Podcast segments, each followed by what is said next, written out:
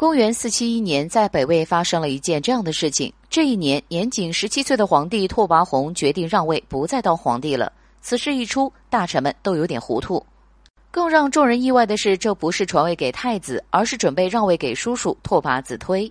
这下大臣们更是不同意了。这样年轻的皇帝做出如此举动，这是让多少人争抢的皇位？他居然这么轻易让出。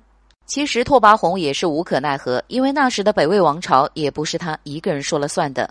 拓跋宏的父亲，也就是文成帝拓跋浚，年少有为，在位期间励精图治，把国家治理的繁荣富强。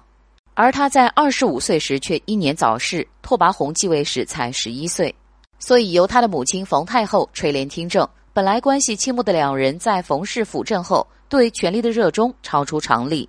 那时的冯氏还年轻，难免寂寞，后宫经常有男子出入，这让拓跋宏很是不满，两人开始产生隔阂，最后矛盾越来越大，母子二人反目成仇，这让拓跋宏很是心灰意冷，才做出了让位的决定。